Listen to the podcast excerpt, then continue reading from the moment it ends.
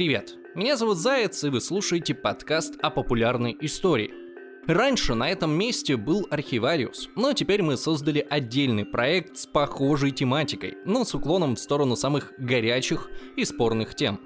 Как и раньше, в первую очередь мы — это YouTube-канал, а подкаст-версию мы делаем для тех, кому удобнее слушать, а не смотреть.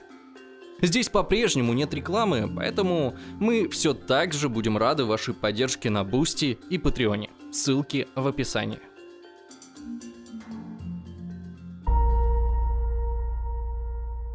Привет! В последние лет 10 в русскоязычное инфополе прочно вошли странно звучащие термины.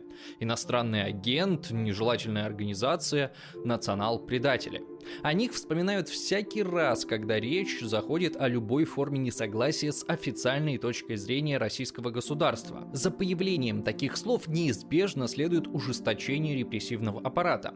А еще использование кривого новояза призвано замаскировать совсем другой, куда более понятный термин враг народа, чтобы не вызвать неприятные параллели со сталинским временем, хотя они тут напрашиваются сами собой. Сегодня враг народа превратился в мем из ужасной, но далекой эпохи. Но я хочу показать, какая за ним скрывалась реальность. Ведь враг народа — это не просто абстракция, как говорят некоторые современные сетевые коммунисты. Это сотни тысяч и миллионы людей, судьбы которых были сломаны из-за чьего-то доноса или спущенного сверху плана. Это та часть нашей нашей истории, которую нельзя забывать. Хотя бы потому, что враг народа — это было не просто ругательство, это был вполне себе юридический термин. И ответственность за настоящие и выдуманные преступления наступали не только для преступника, но и для их семей. В общем, сегодня мы поговорим о том, чем вдохновлялись большевики, когда выстраивали свою машину репрессий, и какая судьба ждала тех, кому не повезло оказаться в статусе врага.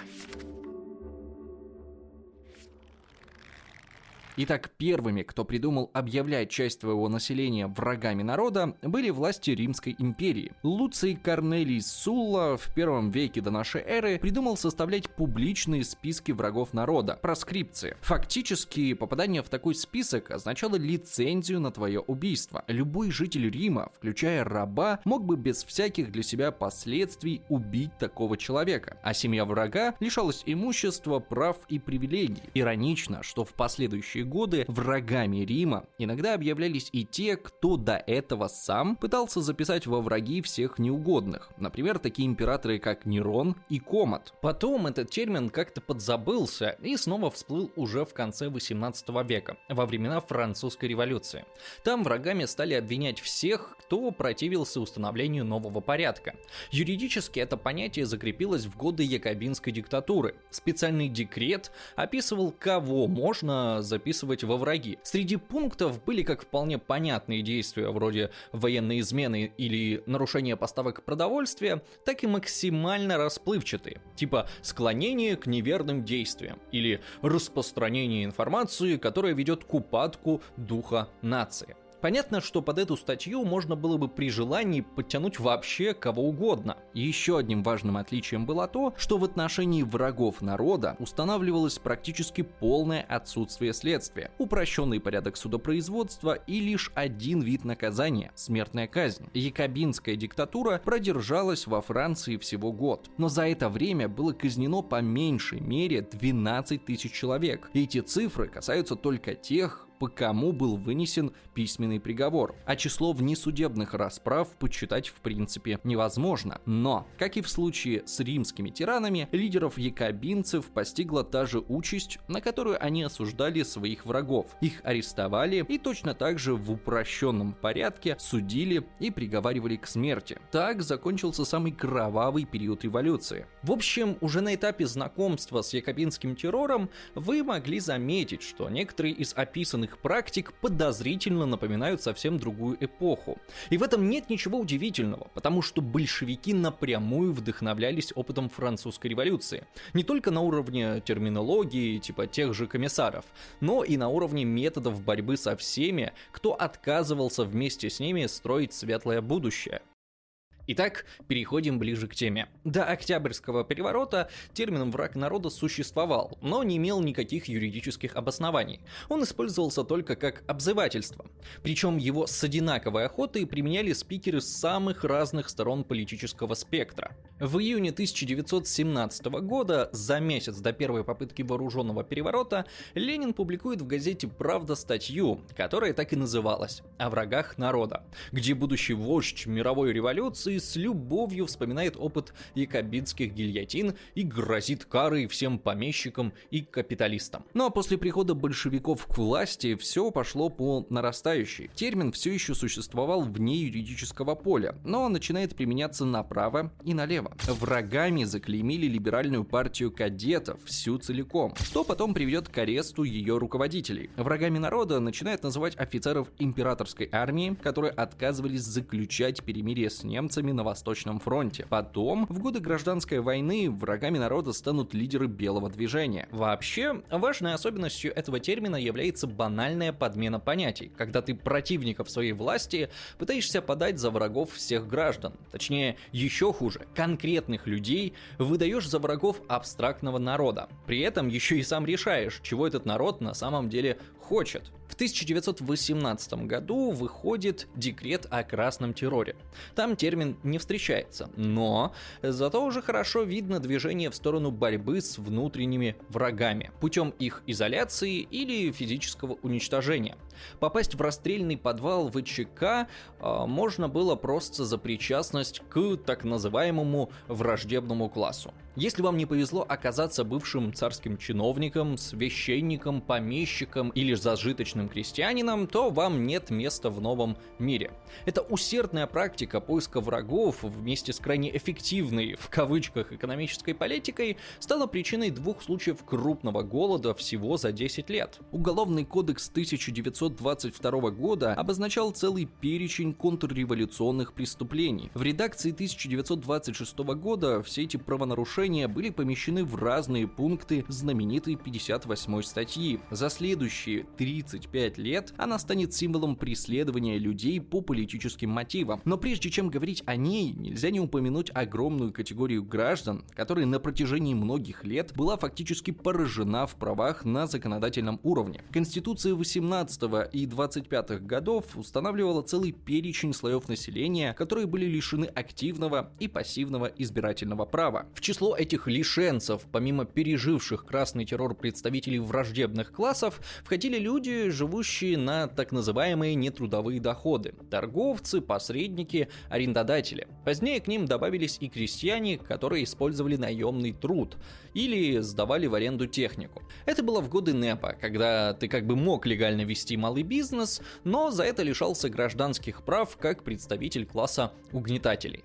Многие могут сказать, ну что может быть страшного в том, что им запретили голосовать или участвовать в выборах? Можно подумать, что выборы при советской власти хоть что-то решали. Однако избирательное право не единственное, чего были лишены эти люди. Им запрещалось получать высшее образование, а их дети редко могли получить даже среднее. Лишенцы не могли претендовать на высокие должности, не могли становиться членами профсоюзов, они были лишены права на пенсию и пособия по безработице. Если они решали, допустим, бросить торговлю и, как все нормальные люди, пойти на завод, то при приеме на работу им назначалась самая низкая из возможных зарплат, а налоги, наоборот, были выше, чем для всех остальных. Еще в первые годы советской власти активно велась практика так называемого уплотнения жилья. Это когда какому-нибудь условному профессору, живущему в центре Петрограда, приходили суровые люди в кожаных куртках и сообщали, что ему слишком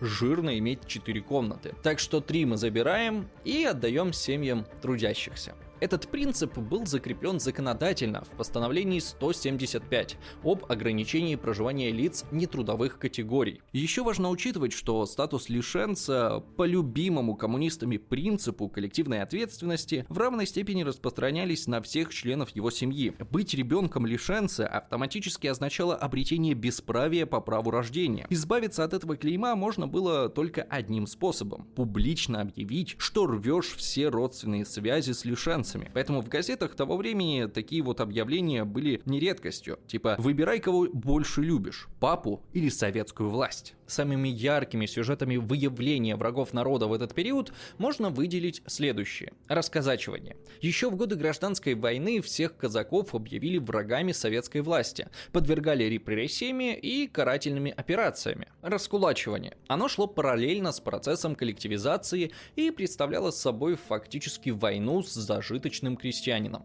Таких крестьян объявляли кулаками и либо уничтожали, либо выселяли куда-нибудь подальше из родной деревни что на практике тоже приводило к массовым смертям. Не следует забывать и о знаменитом постановлении об охране колхозного имущества, известном в народе как закон о трех колосках. В нем прямо сказано, что общественная собственность священна, неприкосновенна, а все, кто на нее покушается, враги народа. Вместе с эффективным поиском врагов на деревне также эффективно шла борьба с контрреволюционными вредителями на крупных производствах. Апогеем этой борьбы стало шахтинское дело, в рамках которого 53 крупных руководителя и специалиста угольной промышленности СССР были обвинены в злостном вредительстве, саботаже, шпионаже и создании контрреволюционной организации. Улик не было. Аргументы стороны обвинения были абсурдными, а все обвинение строилось на самооговорах, которые предварительно выбивали на допросах. Всего было вынесено 10 смертных приговоров. Из них 5 приведены в исполнение. Еще 5 заменены на 10 лет лишения свободы с конфискацией имущества. Еще четверо были оправданы. Остальные фигуранты получили реальные и условные уголовные сроки с поражением в правах. Шахтинское дело было не первым и не последним процессом по поиску внутренних врагов среди самых успешных и предприимчивых рабочих в государстве государстве рабочих, но самым показательным в плане абсурда и полного игнорирования аргументов защиты. Отчасти именно поэтому через несколько лет защиту для обвиняемых вообще отменят, как и формальное судопроизводство. Но это я уже забегаю вперед. Армию чистки от врагов тоже не обошли стороной. В начале 30-х в рамках не особо известного в широких кругах гвардейского дела было арестовано свыше 3000 кадровых военных и гражданских специалистов из числа бывших офицеров императорской армии. Ну и раз врагов нашли среди крестьян, рабочих и солдат, значит можно найти среди политического аппарата. Внутрипартийные чистки начались в советской России задолго до Большого террора. В 1921 стали преследовать бывших членов других партий, вроде левых эсеров и меньшевиков. После смерти Ленина и начавшейся внутрипартийной борьбы чистками подвергались лица из числа проигравшей оппозиции. Так, по обвинению в левом и правом уклонизме были зачищены сторонники Каменева, Зиновьева, Троцкого, Рыкова и Бухарина. Все это были далеко не последние люди в партии. А с 1934 года все прям понеслось по ускоренной программе. После убийства Сергея Кирова был взят жесткий курс на более решительное противодействие государственным преступникам и врагам народа. В день убийства вводится в действие постановление, написанное лично руководителем НКВД Ягодой, отредактированное лично Сталиным. Документ не выносился на утверждение Центрального исполкома партии, что прямо противоречило Конституции. Что это было за постановление? А такое, которое фактически приравнивало любую антигосударственную деятельность к терроризму терроризму. Следственные действия по этим делам не должны были превышать 10 дней. Обвинительное заключение предписывалось вручать обвиняемым за сутки до рассмотрения дела. Заседание при этом проводилось без участия обвиняемого. Подача кассационной жалобы запрещалась. Подача ходатайства о помиловании запрещалась, а приговор к высшей мере наказания должен был приводиться в исполнение немедленно после вынесения приговора. Многие могут подумать, а что в этом плохого? Ведь все, кто действует против государства,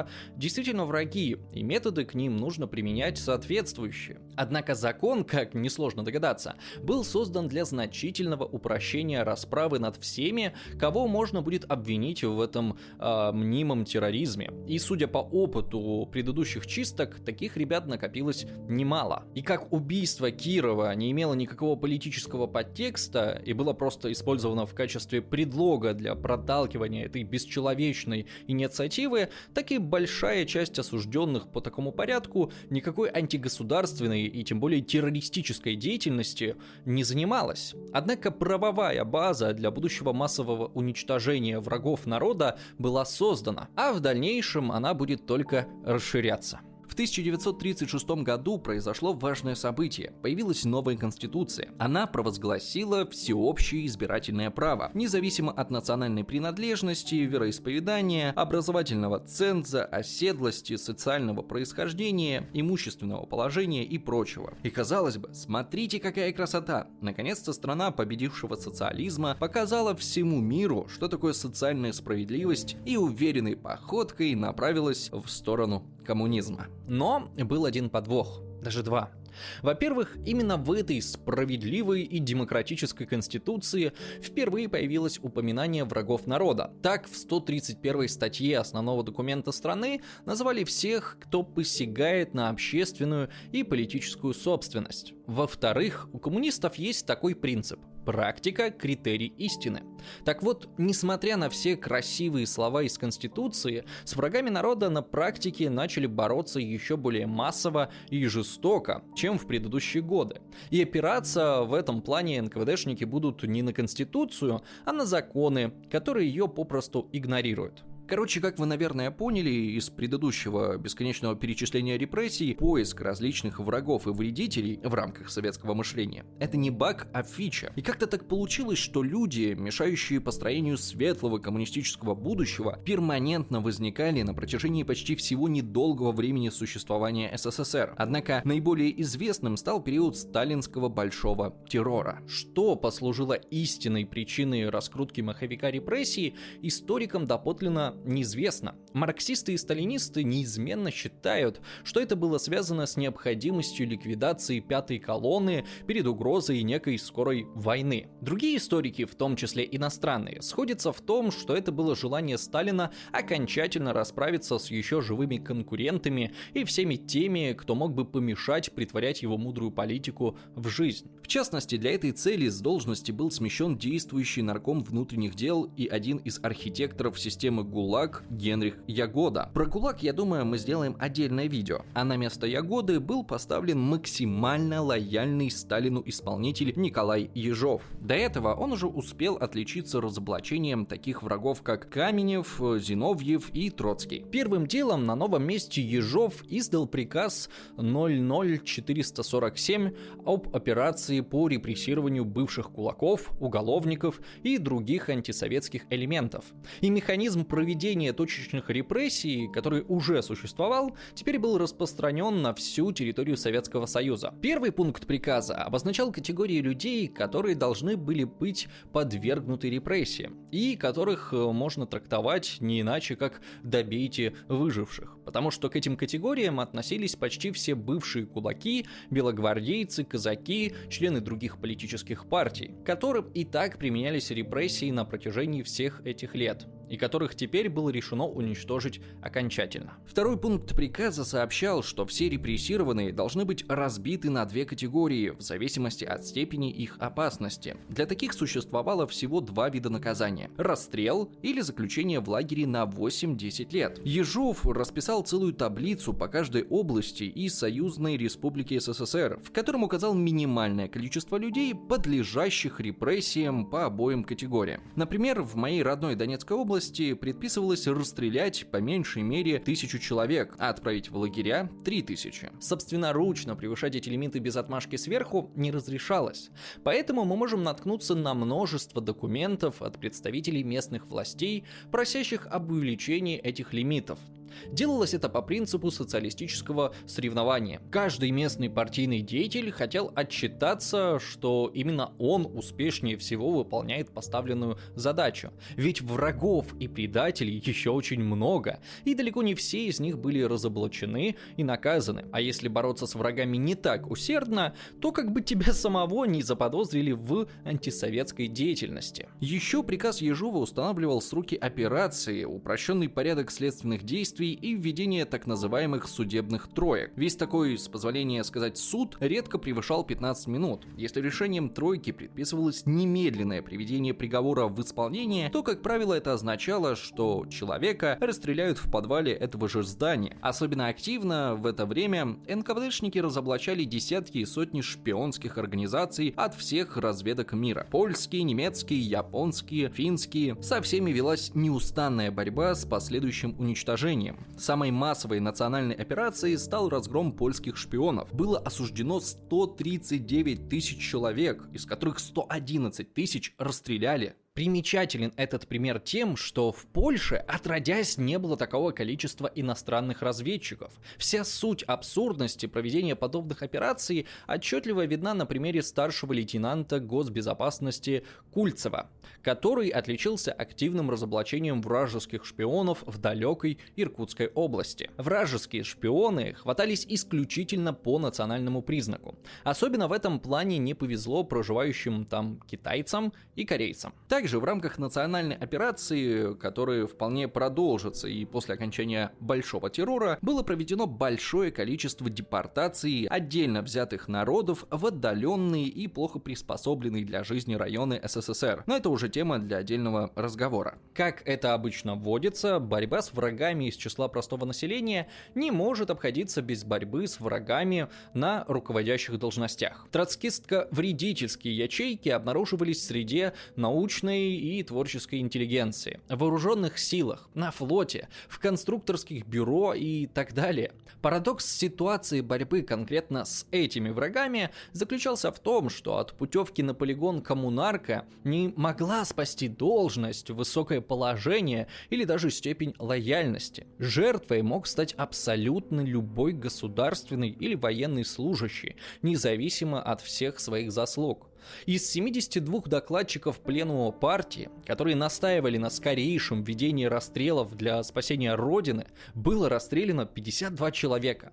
Также под каток репрессий попал и бывший руководитель НКВД Генрик Ягода, первый, но не последний. По самым приоритетным врагам готовились целые именные списки с заранее обозначенной высшей мерой наказания, которые отправлялись на утверждение Политбюро и подписывались лично Сталиным. Тот, в свою очередь, обладал властью самостоятельно вписывать и вычеркивать имена. Вычеркивал он, кстати, намного реже. В редких случаях дела людей, занесенных в списки, пересматривались, и высшая мера заменялась лагерным заключением. Самым известным примером этого пересмотра можно считать дело Сергея Королева, его имя было в расстрельных списках, так что если бы не пересмотр дела и не отмена приговора, большой вопрос, смог бы СССР достичь всех своих космических побед. Как бы там ни было, история сохранила 383 именных расстрельных списка с 44 тысячами имен. Резолюция «За», написанная рукой Сталина, стоит на 357 из них. Это в тему модного красного мифа, что товарищ Сталин ничего не знал. Особую роль в механизме репрессий сыграла и пропаганда активного выявления врагов народа.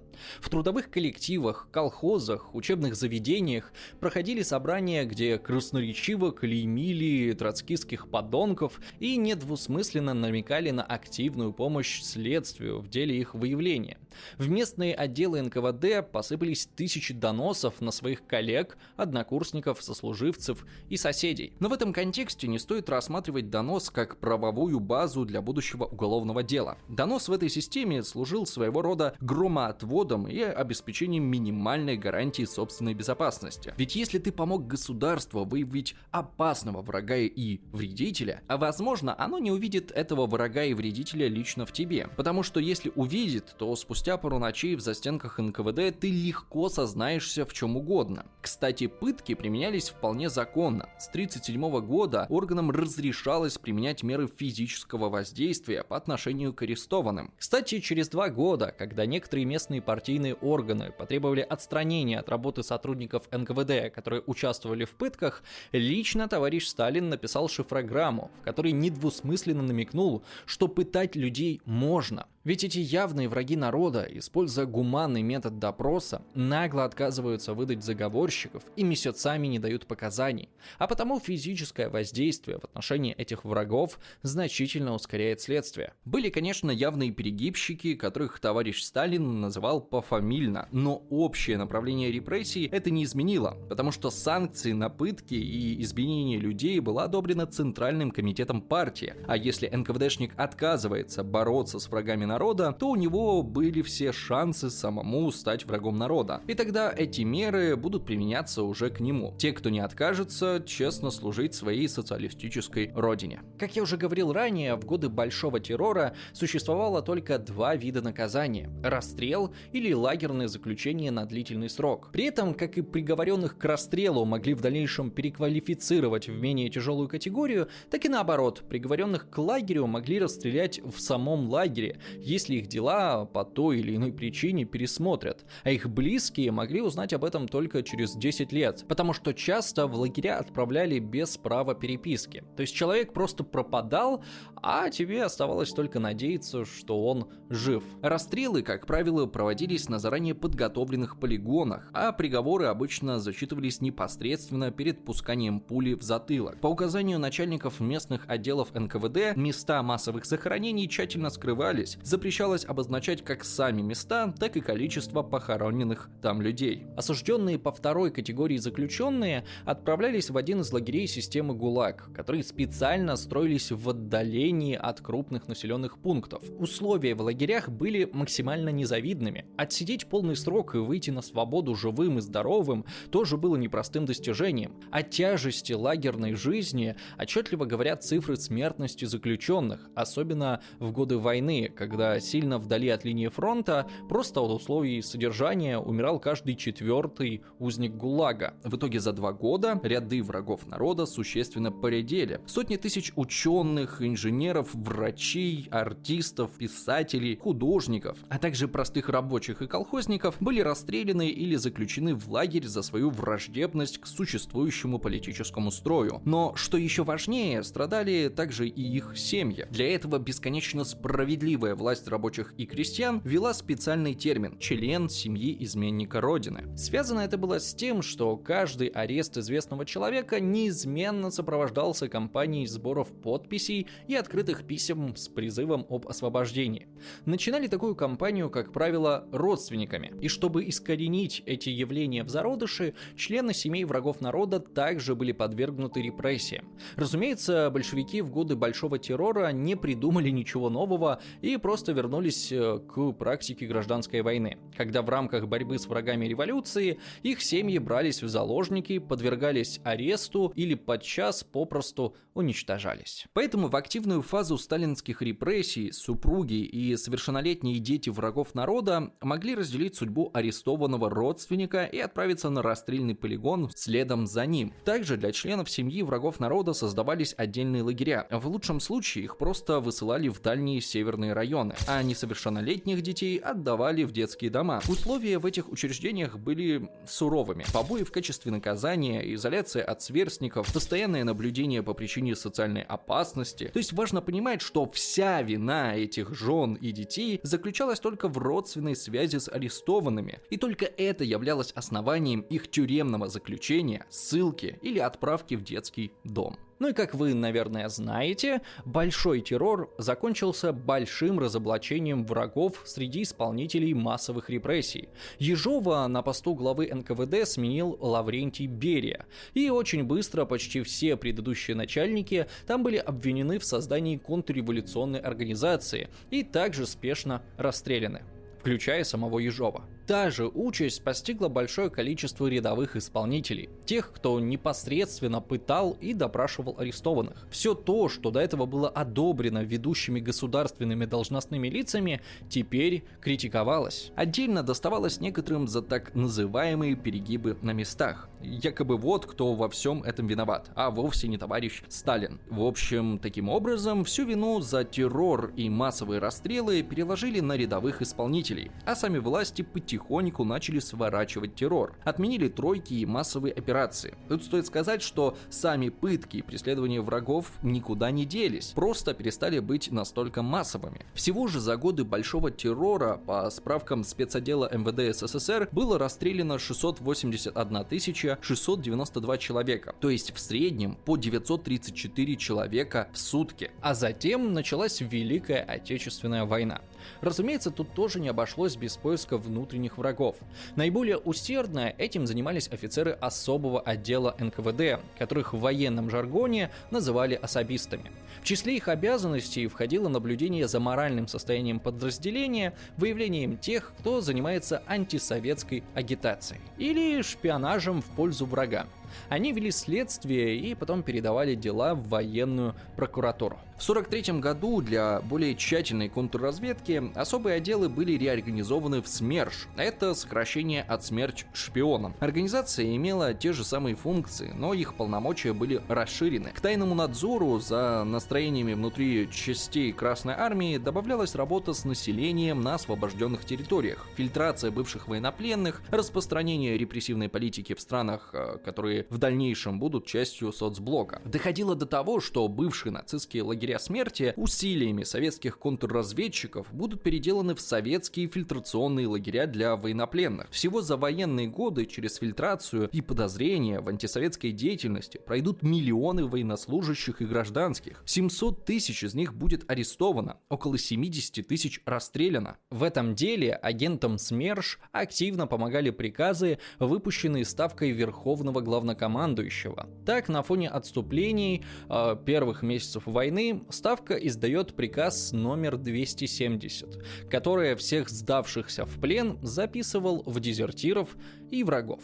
При этом ответственность за такое страшное преступление распространялась также на членов семей военнослужащих. Родственники сдающихся в плен командиров или политработников подлежали аресту, а семьи рядовых красноармейцев лишались государственного пособия и помощи. Самый известный из репрессивных приказов военного времени – это приказ 227.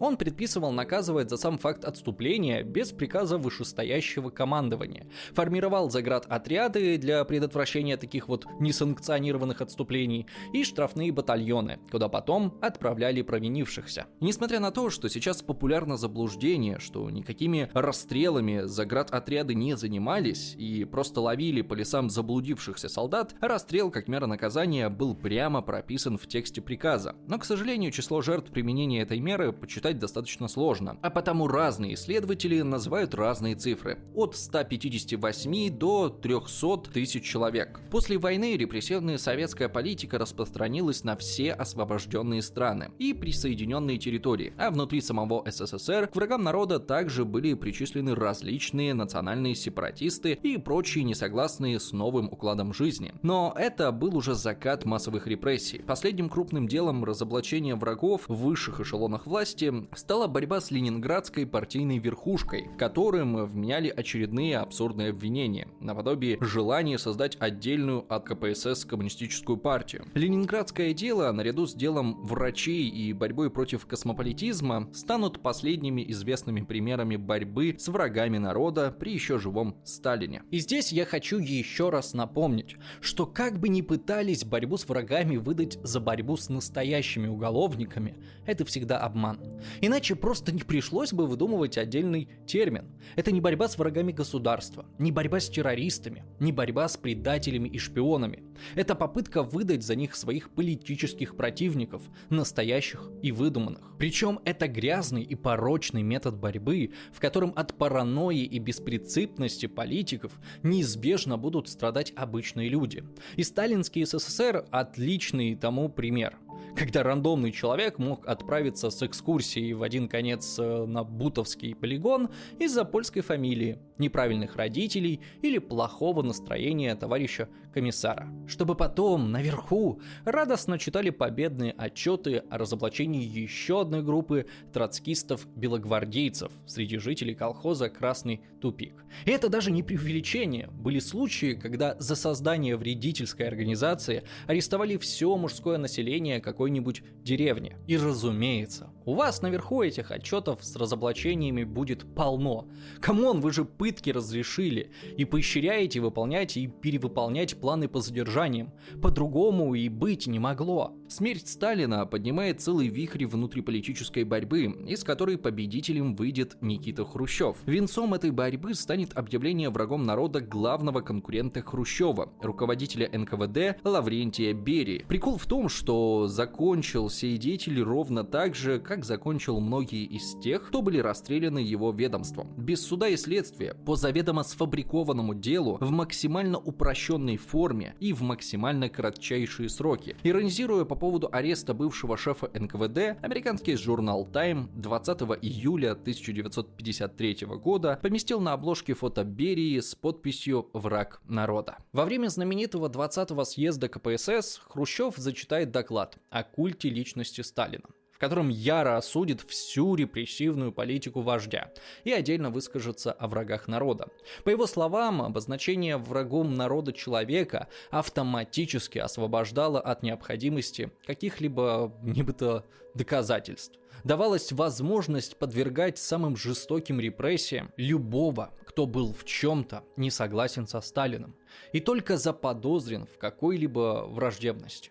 Если совокупность доказательств была недостаточной для физического уничтожения человека, то можно было просто назвать его врагом и расстрелять на этом основании. Не будем углубляться, насколько Хрущев тут не лицемер, с учетом того, что он в годы Большого террора сам активно писал прошение об увеличении лимитов на расстрелы и сам расправился с Берией, используя именно эту формулировку для упрощения собственного подъема на вершину партийного Олимпа. Важно учитывать, что этот доклад был чуть ли не единственным примером за всю 70-летнюю историю СССР, когда высшее партийное руководство признало хотя бы часть допущенных ошибок и осудило их хоть в какой-то форме. А следом началась политика массовых реабилитаций. И хоть невинно расстрелянных в жизни уже нельзя было вернуть, невинно репрессированные не просто выходили на свободу, а полностью восстанавливались в правах и получали возможность без каких-либо ограничений жить прежней жизнью жизнью. Это тоже в тему того, что до сих пор находятся люди, которые оправдывают сталинские репрессии. Типа, раз посадили, значит было за что.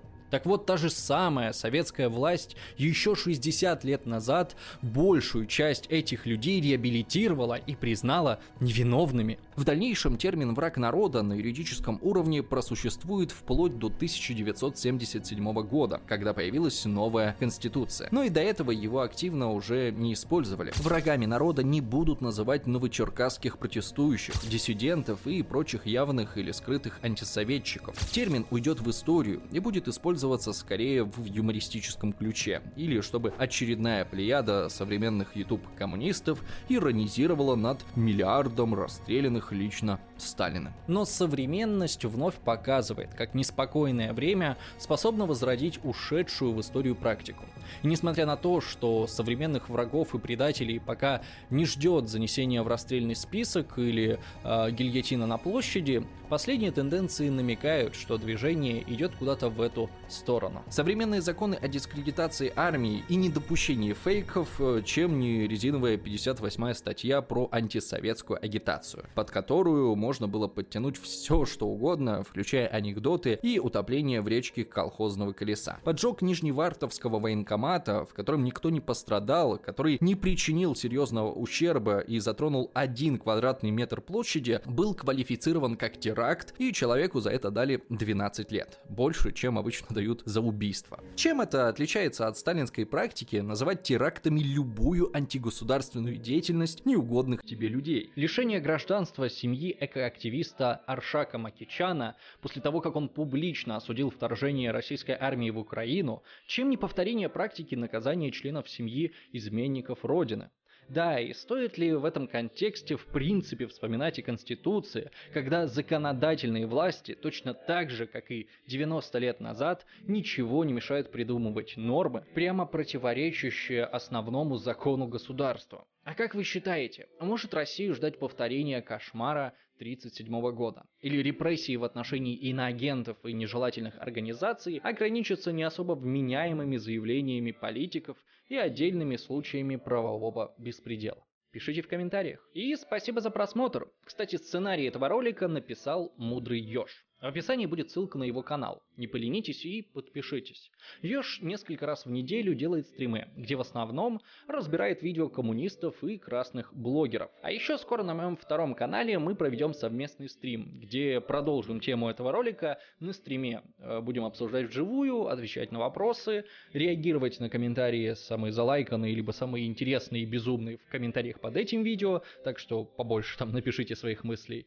И в целом, надеюсь, э, интересно проведем время, поэтому подписывайтесь и туда. Название фильмов, которые мы использовали в ролике, по традиции опубликуем в Телеграме. Все ссылки есть в описании, включая ссылки на источники, а, не забывайте туда заглядывать. Но если вы можете и хотите поддержать нас деньгами, то сделать это можно с помощью Патреона, Boosty или спонсорства на YouTube или криптокошельков. За вашу поддержку мы пригласим вас в закрытый чат для спонсоров, и вы будете видеть наши ролики раньше официальной публикации и без рекламы. И как обычно, я хочу поблагодарить тех, кто уже нам помогает. Это Влад, Сергей Владимиров, Николай Грищенко, Водолей, Crazy Cat, Алексия Суис, Роксолана, What Reminds of Me, Степан Бандера, Политический цирк, Юлия Вильянин, Денис Романов, Ада Бранвен, Душный Дэн, Владимир Тихарь, Игорь Наводный, 33 шальных узбека и секс-инструктор НАТО с визиткой Яроша на Абрамсе. И вот эти вот замечательные люди. А еще очень радует, что у нас наконец-то не выключают электричество из ракетных ударов, и теперь я могу регулярно раз в неделю стримить на втором канале. Поэтому еще раз приглашаю вас на этот канал. Там вроде бы получается достаточно интересно. Можно заказать ролик на просмотр, можно в принципе интересно пообщаться в комментариях и без донатов. Ну, в общем, там прикольно, приходите, буду рад вас увидеть. А на этом все. С вами был Заяц и компания. Всем удачи, всем пока. До скорых встреч.